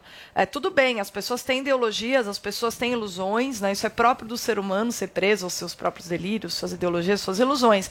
Agora você proje- querer projetá-las para os outros seres humanos é uma dose de egoísmo violenta, eu acho. Então assim, tem uma frase do Michael Oakeshott, que é um teórico político assim, sensacional, é um filósofo, né? E ele diz assim: já é chato ter que ouvir os sonhos dos outros. Imagina ter de vivê-los. Então, assim, se a, Mari- minha- a Marieta está com angústia cívica, eu teria que dizer para ela: beleza, Marieta, aguenta isso angústia, mas o seu sonho, você poderia pensar que o seu sonho, que é o sonho socialista, não é a sociedade brasileira toda que gostaria de viver. Legal que você tem esse seu sonho, mas talvez o resto do Brasil não queira vivê-lo. E é algo que seria interessante uma senhora já na sua idade, com toda a capacidade para alcançar um grau de maturidade superior, que vocês fizessem essas perguntas também. O que será que sente o Brasil? O que será que sente o brasileiro ah, médio? Será que o brasileiro médio quer viver esse sonho que todas, pelo qual toda a sua geração lutou? Não quer. Se quisesse, não teria votado no maior opositor do comunismo no Brasil, que é o Bolsonaro. Eu acho que essa é a questão que ela poderia se Porque fazer. eu admiro pra caramba o trabalho Ela é da excelente atriz. Gênia. Muito. uma atriz que a gente tem um, é um, é Maravilhosa. um é uma é uma É um dizer? ícone. Uma- é um ícone, é uma herança que o Brasil tem, né? Ter uma mulher como ela eh, interpretando. Agora, você pergunta pra ela o seguinte: tudo bem, você, você não gosta do Bolsonaro. Aí o que, que ela responde, João Pinheiro? Então você vai de quem? Ela fala Lula. Será? Mas é problema É uma boa pergunta. também. Eu nem sei como é que ela está se Fala. colocando hoje em dia. Eu não sei Pois como é que ela é. está se Fala, colocando hoje em dia. Ela fala. Não- vai não falar essa Lula. resposta. Aí você Não fala, vi. porra, mas aí não, não dá pra entender. Mas pra mim tá muito claro o seguinte, Paulo. Eu também sinto uma angústia cívica de estar vivendo esses dias. Você tá Angústia. angustiado faz tempo. Não, mas é Eu óbvio. vejo isso. Desde que o Bolsonaro Angústia. ganhou. Eu vejo. Não, até antes, mas agora piorou Nossa, durante a pandemia vocês não sentiram uma Angústia angústia? total, não só total. em relação ao aqui, Bolsonaro, eu tô falando aqui. em relação a como os Não, governantes também. lidaram, Há um claro. país, com- há um país que se esfacela, há um país que não é mais capaz de manter os valores mínimos da convivência e da democracia, que vai perdendo isso em nome da guerra, em nome de projetos aí políticos corruptos e totalitários. Um país que não passa um dia sem que a gente discuta se vai ou não vai haver golpe de Estado, se o general do Exército vai querer fechar o Supremo ou não, se o comandante da Polícia Militar chama para manifestação política. Se você não está com uma preocupação cívica nesse momento ao ver uma cena dessas, em que alguém que lidera homens na polícia militar chama para manifestação de partido, é porque você não está acompanhando o que acontece no nosso país. Agora, a solução para a gente sair dessa angústia cívica, para um país, sim, mais democrático, sim, com mais liberdade, um país que progride, um país que resolve os problemas seculares que a gente tem, A saída para isso não é um discurso do bolivarianismo mais retrógrado que está atrasando os países do continente há 20 anos. Não é possível que seja essa, não é possível que esse olhar para trás vá nos dar qualquer alívio, qualquer solução para isso. A gente precisa descobrir como é que a gente vai sair dessa sem retroceder. Bruna. Então, é, e a- no caso, a Marieta Severo é alguém que ela tem esse sonho socialista, mas é muito fácil você ter o sonho socialista quando você está ali no Rio de Janeiro, na capital, tem a praia, é contratada da Globo. É fácil sonhar com o socialismo em condições ah, financeiramente tão estáveis. Né? Eu acho que talvez seria legal ela se perguntar se ela é uma pessoa democrática, se ela é uma pessoa que respeita a liberdade dos demais brasileiros, que espécie de vida ah, os argentinos estão tendo agora, justamente por terem apostado mais uma vez no sonho socialista. Que espécie de vida a população, o povão mesmo venezuelano está tendo para ter se jogar aqui e correr para a fronteira brasileira. Então, por pior assim que ela possa imaginar que está o Brasil agora, seria muito mais legal que ela perguntasse para cada pessoa que hoje tem emprego, está conseguindo trabalhar, está indo para casa, né? E diferentemente do que faria se, por meio do socialismo, a gente tivesse uma quebra gradual ah, de economia e de instituições também, tá? Lá no futuro, a tal ponto que todo mundo ia viver numa merda total para que aqueles que sonham com o socialismo fossem felizes. Eu acho muito injusto, Paulo. Porque o cara que reclama do Bolsonaro, ele tá no direito dele. Normal, no direito bem. dele. De chegar e falar, eu discordo desse governo, esse governo não me representa por causa disso, eu acho que a política que está sendo feita é uma política incompetente. Eu respeito o cara que fala isso. Agora, eu não respeito aquele cara, Vinícius Moura, que Sim. fala o seguinte: isso aqui tá péssimo, mas a solução é o Lula. Então, falar sobre Lula, Aí você me Paulo, desculpa, eu irmão. fui dar uma pesquisada se a Marieta tinha o falado Lula? algo recentemente Boa, Vini, aí? sobre o Lula. E aí tem uma reportagem aqui no Brasil 247 que inclusive foi compartilhado também no site do PT, que foi uma entrevista que a Marieta deu para o Globo em 2018 falando sobre a prisão ah, do Lula e na, na ocasião ela disse que ficou muito triste com a prisão do Lula, segundo ela, armada juridicamente como foi. Ela disse ainda que é evidente que não há prova suficiente e que independente dos erros não vão acabar com a semente que o Lula plantou. Temos que prestar atenção no que está por trás do que as pessoas dizem a quem interessa. Não deixar visitarem Lula na prisão faz parte do jogo em relação à próxima eleição. É a lama. Nos anos Lula tinha a sensação de que alguém estava fazendo algo para diminuir a desigualdade social. Então vocês entenderam. Foi uma Tá entrevista que ela concedeu em uma 2018 droga, tá tudo ao jornal péssimo, Globo. E é o Lula que resolve. É isso. Isso é o que está nas entrelinhas do Não sou eu que estou falando, hein? É o que o Vini acabou de ler. 2018. Tem gente que gosta do Lula, Sim, tem então, gente que é- gosta do Bolsonaro. de ela é muito 2018. próxima, né? Agora, será que ela hoje não, não, não acha que tem um outro caminho melhor do que, do que esses dois nomes? Não, duvido a Talvez. gente tá Tem aqui que perguntar, no né? imaginário, né? especulando. A gente não tá falando com ela, E é exatamente. direito da pessoa defender uma Lula, fala defender recente. Bolsonaro, mas o meu ponto é o seguinte, não tenha dúvida. Essa angústia cívica que a gente vive, está vivendo agora e está séria, e a mesma coisa econômica não está boa hoje em dia também não. A gente vê o desemprego aí de 15 milhões de pessoas, a gente vê a inflação corroendo o poder de compra. Agora, infelizmente, não é o que tentaram fazer na Argentina e na Venezuela que vai melhorar a nossa situação também. Então não tenham dúvidas quanto a isso. Vamos ter esperança, mas sem esse sonho burro, sem esse delírio de que grandes promessas, grandiloquentes do, do, do Estado que resolve tudo, que controla tudo, vai solucionar. Porque Agora, não vai. Joel é Pinho. preciso Agora, quem que é o fazer nome da a esperança? lição Eu ia entrar exatamente. Ah, ele tá em campanha aqui. Eu Eu quero saber o três seguinte. nomes. Mas quem é? Tá em Três? campanha, tá em campanha. Pra mim já reduziu a três. Vai. Já reduziu Então a já três. temos uma Três, perspectiva três. aí. Quem são? Leite, Olha a alegria. Olha a Eduardo. Tá Leite. campanha, Joel. Vai. João Dória, Opa. É, Dória. Sérgio Moro. Sérgio Sérgio Moro. Leite, Dória, A terceira Pra mim, o via. candidato da Essa é terceira via vai terceira ser o via. Dória. Vocês Pode ser, talvez Eu, seja. eu acho que vai e eu acho Vai que ele tem chance de ganhar. O pessoal fa- Tão- tão subestima subestimando o muito, Dória. né, eu lembro Bruna? dos debates entre o Dória e o Márcio França e todo mundo, ai, o Márcio França acabou com o Dória. Acabou nada, era o Dória que acabava com o França. Isso era muito claro. Se a gente vê os vídeos hoje, você vê que o Dória é um publicitário. O Dória é aquele cara, quem é adversário do Dória não deveria subestimá-lo. E eu acho que o Bolsonaro faz se tudo, né? preocupa sim em tê-lo como adversário, porque sabe que o Dória Porque a coisa, é um cara a coisa complicado gira, na minha discurso. Avaliação em torno da questão econômica. Se o Brasil continuar economicamente piorando Nossa, até o ano que vem, aí- nós temos muito tempo até o ano que vem. Claro. Então, estamos falando vai- de outubro de 2022, é um ano em política, Muita coisa são pode mudar. 10 anos, né? Muita coisa pode acontece. acontecer. Então não dá pra gente fazer previsões. Mas quando o Lula botar a carinha dele na rua, como ele tá começando a fazer agora, ele vai apanhar pra cacete. Vai apanhar. Pra Ô, cacete. Da Marieta Não, não vai Severo a gente sabe fácil. que não. Da Marieta Ele não vai Severo, ter vida fácil. Ou se- eu não acredito nesses 40% que dá na Imagina. pesquisa em relação ao Lula. Imagina. Eu acho que isso é superestimado. Minha Sim. avaliação. A minha também. Acho que ele sim tem a força, mas esses 40% que estão colocados, pra mim, isso aí não reflete a realidade. Eu acho que é menos, justamente por conta do desgaste. E aí vai vão resgatar o debate da, da Vai corrupção, o apoio a Sim. ditaduras Exato. como Claro, Cuba, essa óbvio. fala da Mas regulamentação e da o tudo Dória isso aí não vai tá acontecer. muito desgastado, gente, também? Eu acho não que sei. sim, por causa da pandemia, mas eu, eu, eu Tem como recuperar isso, Eu também Eu não não subestimo. O Dória é bom de fazer campanha. É. Ele é um Ele animal vai político, com tudo. ele vai com tudo, Ele é bom. né? Sabe fazer campanha. Agora, ele vai ter que se explicar de uma série de questões, né? Séria. Mas Porque ele ele vestiu o consegue. bolso, Vai ter que bolso descolar da Dória. imagem do Bolsonaro. Ele, ele, de alguma maneira, eu acho que errou aqui na pandemia em São Paulo. Errou estendeu bastante. muito, tem muita rejeição em relação a Mas isso. ele tem a vacina Quebrou muita tem a gente. vacina, dele. tem a vacina Né? pra trazer. É o cara da vacina, querendo ou não, é o cara da vacina. É o cara que trouxe a vacina. Ele tem alguns O pontos. que que você né? acha, João Pinheiro? Eu quero te ouvir.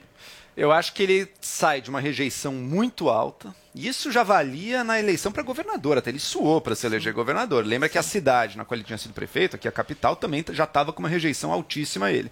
Então o Dória tem esse grande Na desafio. época também, porque ele abandonou, né? o- Saiu, achei que a prefeitura, prefeitura né? dele ficou viajando o Brasil, não, não lembro mais bem como é que foi, mas enfim, tinha uma rejeição altíssima aqui na capital, gerou uma rejeição, ao que me parece, no Estado. Acho que é um desafio muito grande para ele conseguir, mas na política nada é impossível. Ele tem de fato coisas a mostrar. Ele botou pessoas sérias.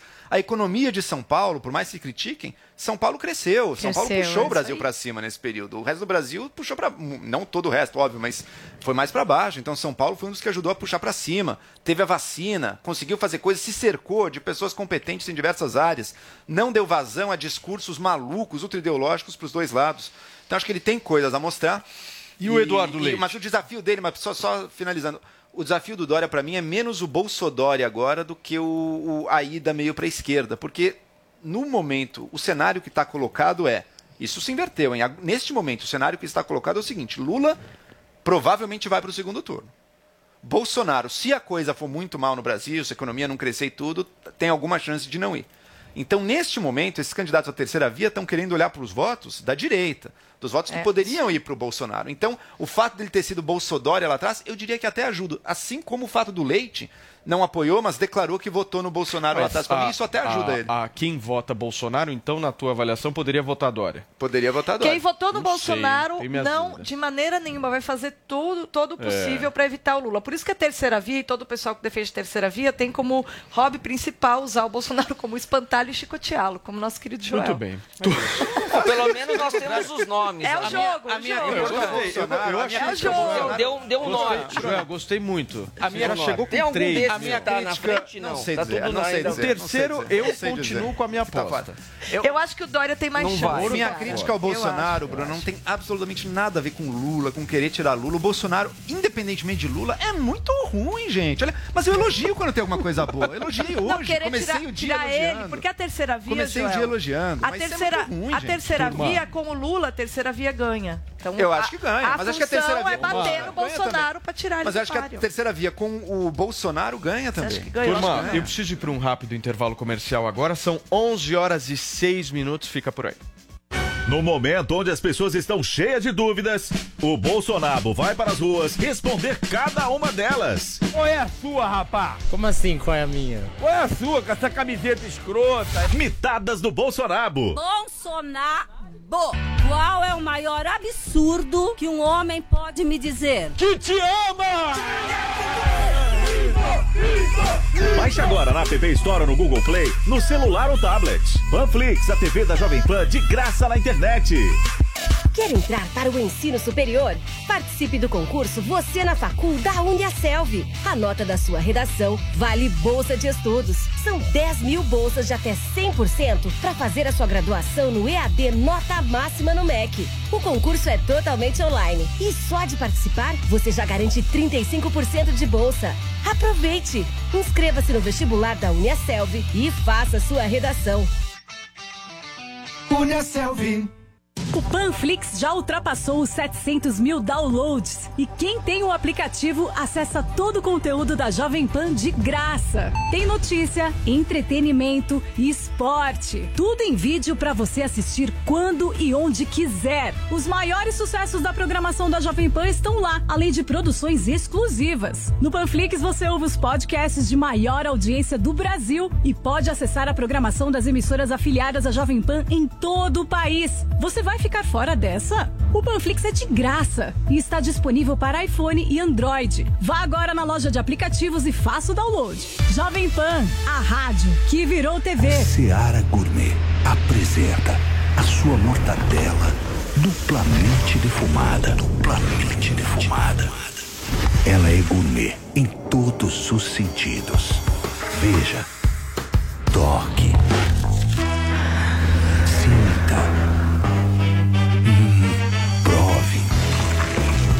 Mortadela Seara Gourmet duplamente defumada. Duplamente defumada.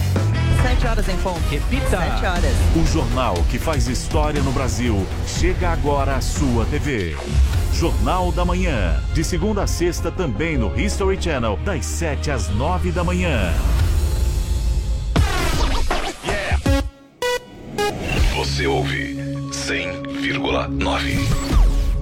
Estamos em plena estação da gripe. Você já se vacinou? O que está esperando? A vacina da gripe diminui drasticamente as chances de complicações em quadros virais e respiratórios ligados ao vírus da influenza, H1N1. Com esse gesto, você se protege e evita idas aos serviços de pronto atendimento. Ligue já na PPVAC e agende seu horário ou vamos até você. Diga que ouviu na Jovem Pan e ganhe descontos de até 30%. Ligue PPVAC 11 38 13 96 11. Loja 100, preços mais baixos e o melhor atendimento com todo o carinho que a gente merece. Impressora HP multifuncional com Wi-Fi. Nas lojas 100, só 550 à vista. Ou em 10 de 55 por mês, sem juros.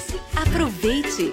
Estofado Paris tecido veludo marrom, retrátil e reclinável. Nas lojas 100, só 1.790 à vista. Ou em 10 de 179 por mês, sem juros. Loja 100, ainda bem que tem. Baby, se não quer mais fica, não insista. Não vê que o nosso amor é capa de revista. A gente, quando junta tudo para a pista. Baby, nosso amor é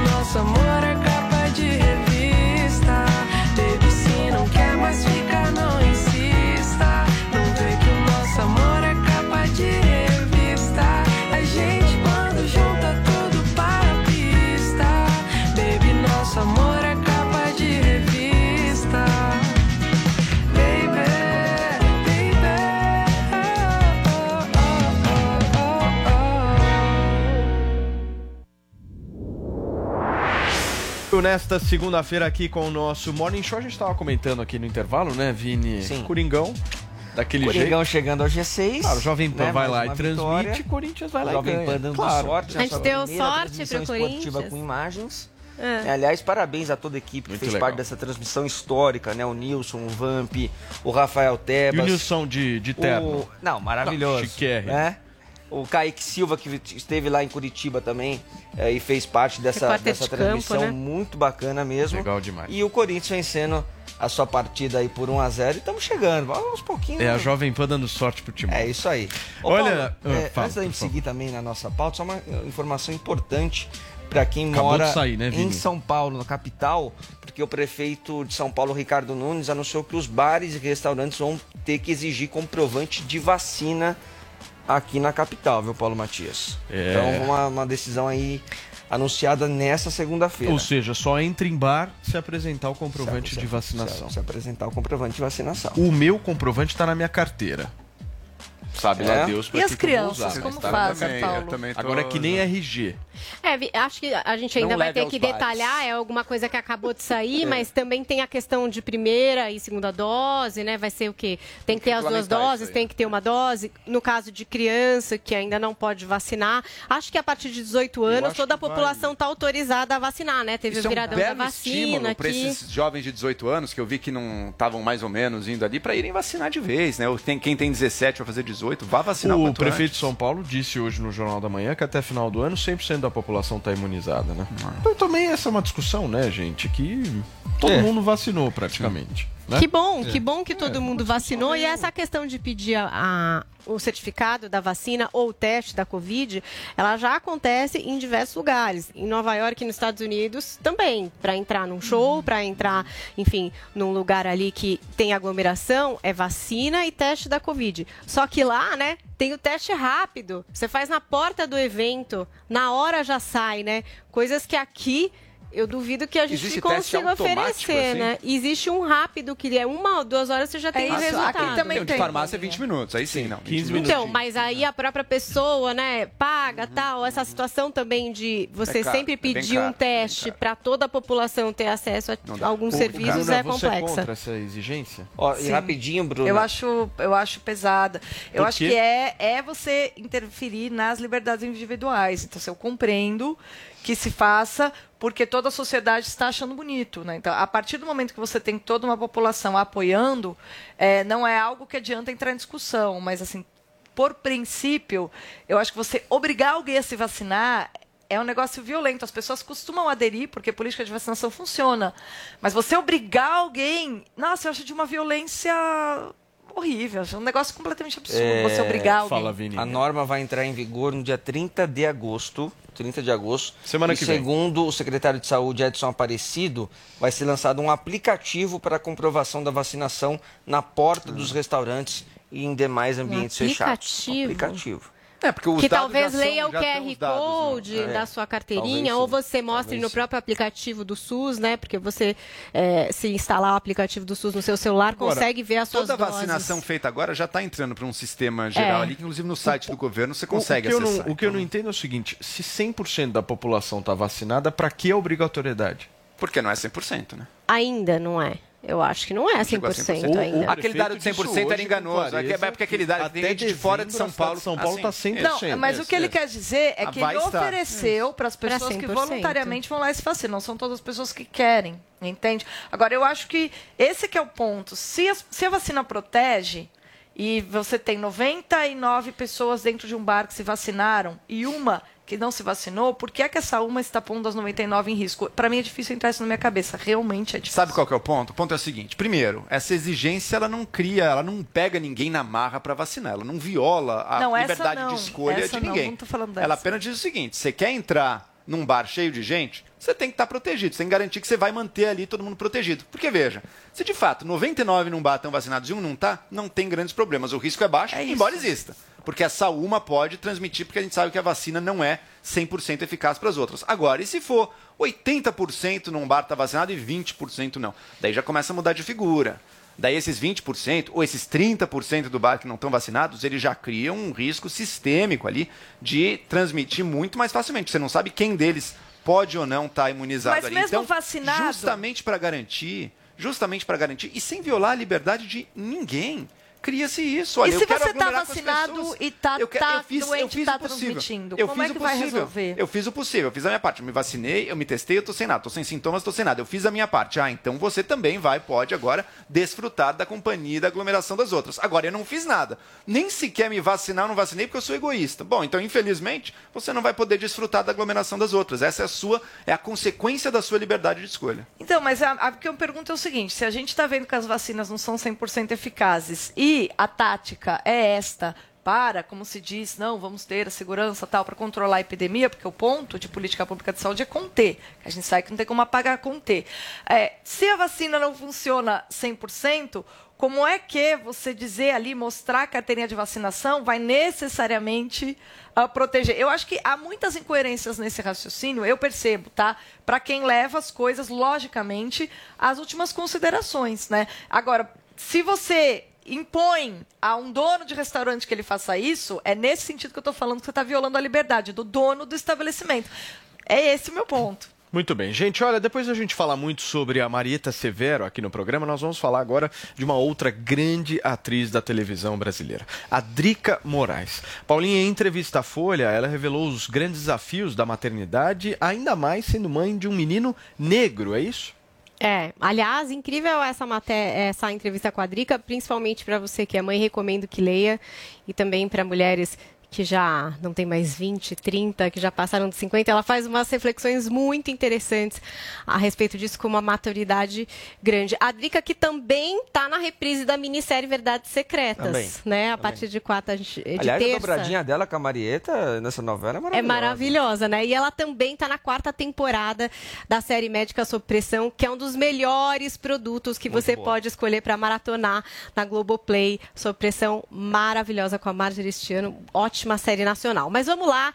É, então, a Drica Moraes tem toda uma história é, que eu não sei se vocês se lembram, até teve que sair de uma novela na época, quando há 10 anos Que é ela tá recebeu é, exatamente o diagnóstico de leucemia, né? Ela enfrentou internação, quimioterapia, isolamento social já na época por causa da imunidade e um transplante de medula. Então ela diz que passar por isso, né, por tudo que ela passou nessa doença, essa expectativa até de morrer, que é alguma coisa que ela chegou a imaginar, a fortaleceu muito para passar pela vivência de isolamento social e insegurança da Covid-19.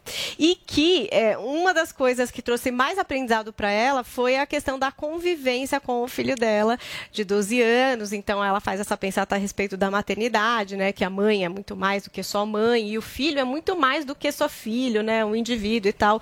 Muito legal o que ela disse. E aí, ela também trouxe essa questão.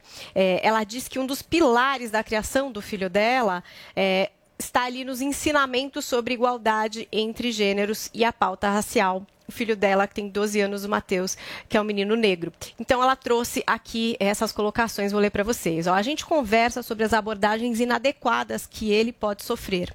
É triste, mas é fundamental. Muitas vezes é ele que me alerta sobre os perigos. Ele fala: mãe, não posso andar com a mão no bolso, não posso correr na rua. Eu falo, ande sempre com documento, com telefone do advogado. E depois ela diz assim: O meu grande ativismo já é a própria criação do meu filho e o confronto diário com as questões que essa criação me traz. Eu me sinto responsável. É como imagino que deveria ser: responsabilidade do homem branco. Entendo que a escravidão foi inventada pelo homem branco, foi perpetuada pelo homem branco através da objetificação do negro como objeto de troca comercial.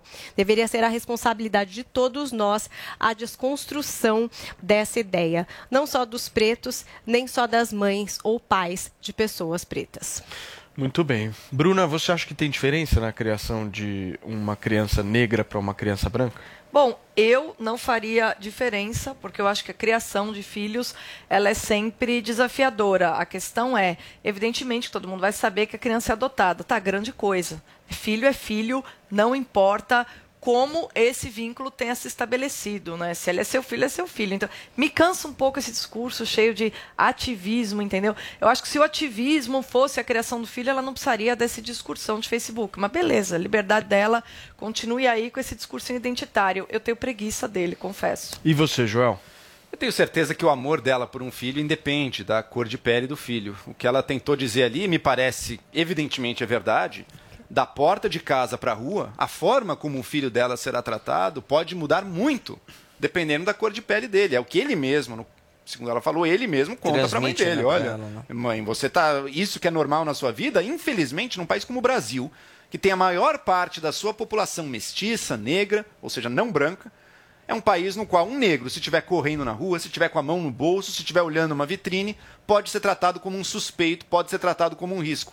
Imagina o peso disso num país, a gente que não pensa. Eu, que nem sempre estou me dando conta disso, é porque se a gente não vive isso no dia a dia, porque realmente, para quem é branco, às vezes pode passar batido isso. Uma realidade cotidiana muito comum e muito violenta para milhões de pessoas. É dever, sim, e concordo 100% com o fim da fala dele, é dever de todos nós, negros, brancos, pais de filhos negros, ou quem não é pai de filhos negros, é, é dever de todos nós ajudarmos a ter nesse país, aí sim, finalmente, uma igualdade com uma ideia de democracia racial, que foi sempre o nosso ideal, mas jamais foi a nossa realidade. Paulinha, quero te ouvir também.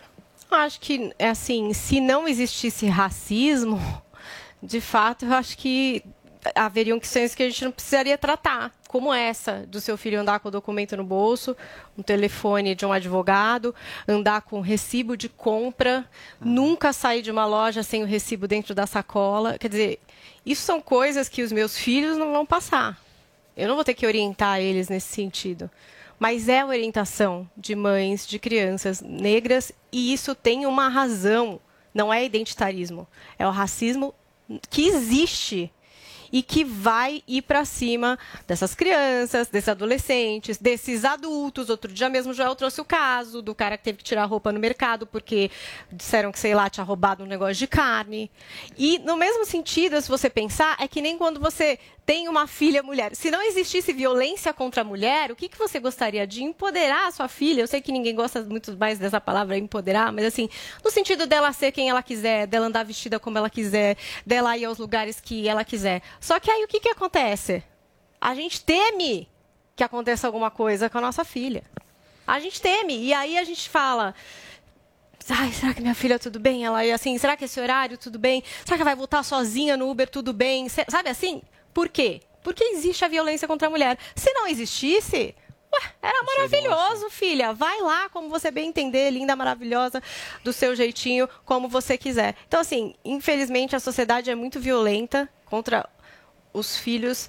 é, acho que em crianças negras mais violenta até do que com crianças brancas, com mulheres mais violenta, com mulheres negras mais violenta. E, é- e é isso. E aí na educação você não pode se furtar de tratar desses assuntos, porque eles existem. Gente, olha só, uma última pauta aqui no Morning Show. Após se casar com no Havaí com o surfista Gabriel Medina, a modelo Yasmin Brunet diz que pretende realizar uma outra cerimônia aqui no Brasil. Paulinha, a família do Medina será convidada? Não convide para a mesma festa. Achei que ia ser assim esse quadro. Paulo, deixa eu te falar uma coisa, vou ser Ai, sincero meu aqui. A Yasmin Brunet tá destruindo a carreira do Medina. Para, gente. É mulher você tá treteira, hein, meu? Mulher gente. treteira, É, nunca vi não. é. O Medina trouxe pra si uma encrenca. O cara só vive em polêmica agora. Ih, Toda hora. Ai, gente, eu não gosto desse polêmico. tipo de Minha avaliação. Ah, Paulinha. O cara é. O cara é campeão mundial. Essa mulher é Mas treteira, você só via, Essa- aí, essa- só essa via Yasmin é treteira. É só treta. Campeão traz. mundial, Só Medina. Onda, da- da- agora é Medina. Polêmica com a família. Não, eu sou Pô, sincero, a Medina Paulinha, se a Paulinha não afasta. vai concordar comigo, mas. Paulinha, é, Não, eu acho que a gente Eu que não essa tem tá todos os fatos. A gente não tem todos os fatos dessa história, pelo menos até isso que a própria Yasmin Brunet fala, que a gente não sabe da história a metade do porquê dessa treta com a família. Mas deu a treta com o Comitê Olímpico Nossa, Brasileiro. nem Isso deu. Olímpico. até isso. É, porque era pra ela, ele queria É, que ela fosse com nossa. ele, pra você que perdeu essa um drama treta. danado. Ele, ele, ele queria levar ela, ele disse que ela faz parte da equipe dele, não só, é, né, ali. Foi tudo ela isso aí. viu? Foi tudo Emocional. ela ali. Que foi. Todos os surfistas foram na boa, mas o príncipe precisava da namorada de a qualquer namoradinha jeito. do lado. Bom, enfim, Era- olha. e, e a prova dele acabou na primeira semana, né? Era mó rapidinho. Nossa, né? vocês Deixa a Paulinha são falar. Deixa a Paulinha falar. Já demos a nossa opinião. Agora é- Tipo, o Vai lá, vai lá, não vai é lá. festeiro, não ia com o Neymar em rave. Ele não, o Ué. problema é a menina. Vocês já Ué. acharam uma culpadinha. Não, não é isso. É que ela até tudo. Por onde ela passa tem uma treta. mas ele era não tem- festeiro e era campeão mundial. Gente, agora, ele mano. continua campeão mundial com larga diferença, você Foi não mal sabe? pra caramba, Só nos. Jogos Olímpicos Foi foi, culpa dela roubado. também? Lógico. Foi a ausência foi dela. Não, foi a ausência dela que Foi toda a cornetagem dela ali que não pressão, é. né? Ela encheu o saco todo dia, Conclui né? o raciocínio. Não, ela deu essa entrevista. Realmente, o que, que acontece? Desde que Yasmin entrou na vida deste homem, não é mais só o assunto do surf, não é só o assunto das festas com o amigo Ney, Pois- mas são os assuntos dele com a Yasmin Brunet. Eles fecharam ali o core. Tem essa treta com a família, que a gente não sabe exatamente o que é, mas aparentemente a família não gosta dessa influência que ela tem sobre ele. E ele comprou a briga dela. Ele tá com ela e mais ninguém. Tanto que casaram lá, diz que vão casar aqui, não sei quem vai na festa. Mas vai ter. E aí ela falou assim, ó, pro Extra, que ela não liga muito pra essa história das polêmicas. Ela disse, não ligo É. muito. Às vezes aparecem umas mentiras que não dá pra entender. Claro. Risos. Mas chega até a ser engraçado quando sabemos a verdade. Eu me sinto mais madura, é claro, de lidar com tudo isso. Acho que as experiências da vida são incríveis pra fazer você entender muitas coisas que não teria como compreender se não passasse por isso. Ou seja, ela está ascendendo, ela está digerindo tudo É. isso. E eu torço pelo, por esse casal, gente. Acho que vocês acharam um problema onde não é problema. Olha, ainda mais não, Lembra a live dela? não, Lembra da live? Olha, Paulinha. Lembra da Problema, live, você segue Paulinha? o Instagram deles. Da. Lembra eles da live têm muito dela? problema. No México, um homem maravilhoso com uma sereia se Mas beijando, isolado, surfando. Olha que isolado da- problema que Paulinha, estão Paulinha, passando, lembra da gente. live dela em que ela falava da intriga do Comitê Olímpico, que não sei o que? Por favor. né? Arranjou treta com o Comitê Olímpico, Ah, com a família, com quem mais? Os amigos. Eu acho que vocês estão Menos. causando. Eu, eu torço por esse Yasmin, casal. Yasmin Medina, sucesso, mas menos, vai. Medina, eu gosto muito de você, mas É. fica de olho, hein? Fica de olho. Pois é. Eu Pois é. torço por, por Medina e sua sereia. Quero ser convidada para esse casamento e trazer imagens aqui pro Por Morning Show. isso que você tá defendendo, você quer ser convidada, né, Paulinha? Quero, eu vou. entendi. Eu vou de máscara, PFF2, o que tiver que ser, apresento vacina, faço o exame da Covid e vou tirar fotos pra Você vocês. toma cuidado que ela vai inventar Paulinha, coisa com você. é. Não vai. Ela é dessas. Acusada, Ela é é, dessas. que- Nossa, é vocês dessa. são você muito julgadores. Brunet, Vocês são depois muito você não me liga. julgadores. Ah, Vocês com a Bufone muito- também. É. Com a Bufone. Teve a briga com a skatista porque ela. Fez o cara apagar a tatuagem que tinha com a menina. Porque tinha um caso Que que é isso? Ciumenta, Paulinha? ciumenta. Escuta, chega. Lá, chega. meu. A gente deseja sucesso pro casal e obviamente. Vocês não, só eu desejei, tá? Eles querem divórcio completo, sem casamento. Paulinha, temos Entendeu? Temos, porque as pessoas, óbvio, quiseram falar aqui da hashtag real ou fake. Lucas Paixão tem uma pergunta para Joel. Joel tem inveja dos tênis de Paulo Matias? Esse das tartarugas ninja remete à minha infância. Não é Então, da esse eu Tartaruga. Ninja, é do Rex do é Toy do Rex, Story. pode ser, Do também Rex, remete à minha é. infância. Então esse Boa. aí, esse aí eu gostaria. Mas o da semana passada, que era assim. Mas aquele não era era, sobre aquele o era style, tweet? Você vestiu a carapuça, Joel? Tô falando. É real. Tá vendo, tá vendo? Ele tem, às vezes, eu gostaria de ciúmes. ter um tênis desse. Eu não Quando que é teu aniversário? Quando que é teu aniversário, Joel? 22 de junho. É, então ano que vem a gente conversa. é. Paulinha, É, Luci Begrossi. O tal vamos almoçar na Dirce é hashtag real ou fake? A Dirce É real, existe. É real, é real. é O real. Pânico Opa, já mostrou a Dirce, é uma pessoa maravilhosa que está sempre lá embaixo pronta, com aquele arroz e feijão, aquele PF incrível. Venham, é embaixo aqui da Jovem É Pan, aí. na Alameda Santos, a Dirce. E temos também Wagner Lacerda. Wagner Lacerda é, trouxe uma foto, eu não sei se é real ou fake, e disse assim: Claro que é real a foto do Lula. Como essa, tirada do Paulo Matias malhando.